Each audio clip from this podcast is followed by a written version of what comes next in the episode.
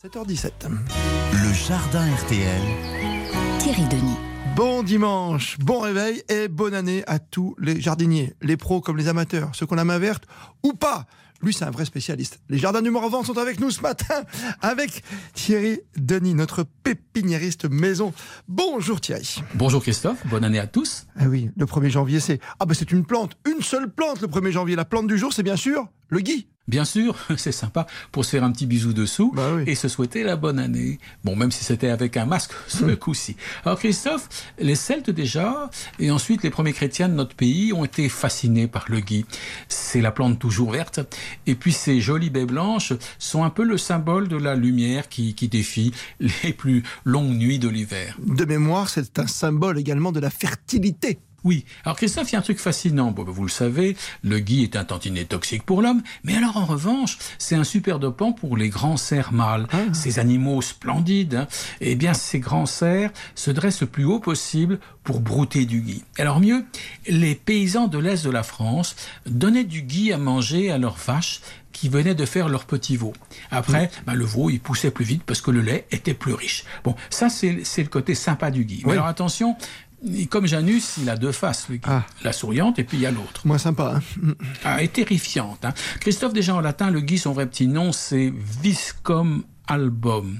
Le visque blanc. Oui. Le visque blanc, c'est pas un nom charmant. Alors le côté obscur du gui, Christophe, je vais vous le dire crûment, c'est que c'est avant tout un vampire.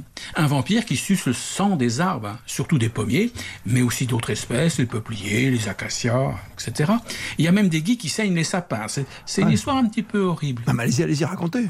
Tout commence par une baie blanche euh, poisseuse qui se colle sur une branche et dans cette baie, il y a une graine qui va germer. Bon, elle va pas faire des racines, non. Elle va envoyer deux méchants crochets dans l'écorce comme des, comme des crocs de vampires qui vont aspirer la sève brute de l'arbre et sans rien lui donner en échange. Donc c'est clairement une catastrophe pour nos vergers, quoi. Ben oui, parce que le gui va affaiblir son hôte jusqu'à plus soif. Et pire, une fois qu'il a grandi un peu, ben il envoie des espèces de tentacules, si je puis dire, sous l'écorce, et des tentacules qui vont sortir plus loin dans la branche pour donner naissance à d'autres boules de gui. Et ça n'en finit pas. Euh, Christophe, si on y prend garde, c'est une invasion de Dracula sur le pommier. Docteur Thierry, qu'est-ce qu'il faut faire?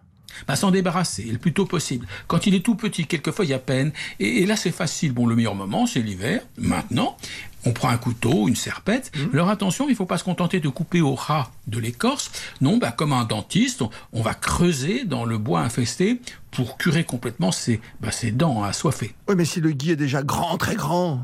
Là, on n'hésite pas, on prend une scie, et c'est toute la branche jusqu'au ras du tronc qu'on va scier. Et sans pitié, parce qu'il y a trop de risques qu'il se soit déjà propagé avec ses tentacules, prêt à faire de nouvelles boules un peu plus loin. Oui, euh, vous n'avez pas une méthode de, allez, de lutte contre, contre ce phénomène un peu plus soft, j'allais dire un peu de prévention, quoi. Avoir le plus possible de mésanges dans son verger de Ouais. mésanges, c'est ravissant. Et puis surtout, elles adorent boulotter les baies de gui et elles réduisent leurs graines en bouillie. En plus, bah, les mésanges vous débarrassent des pucerons au printemps. Ah non, allez-y, mettez des nichoirs à mésanges dans nos jardins, vous avez raison. Ce sont les amis des jardiniers. Bonne année encore Thierry Joyeux année, Christophe et meilleurs vœux à tous les grands jardiniers que vous êtes, bien sûr. Plus que jamais, vous êtes bien sur RTL.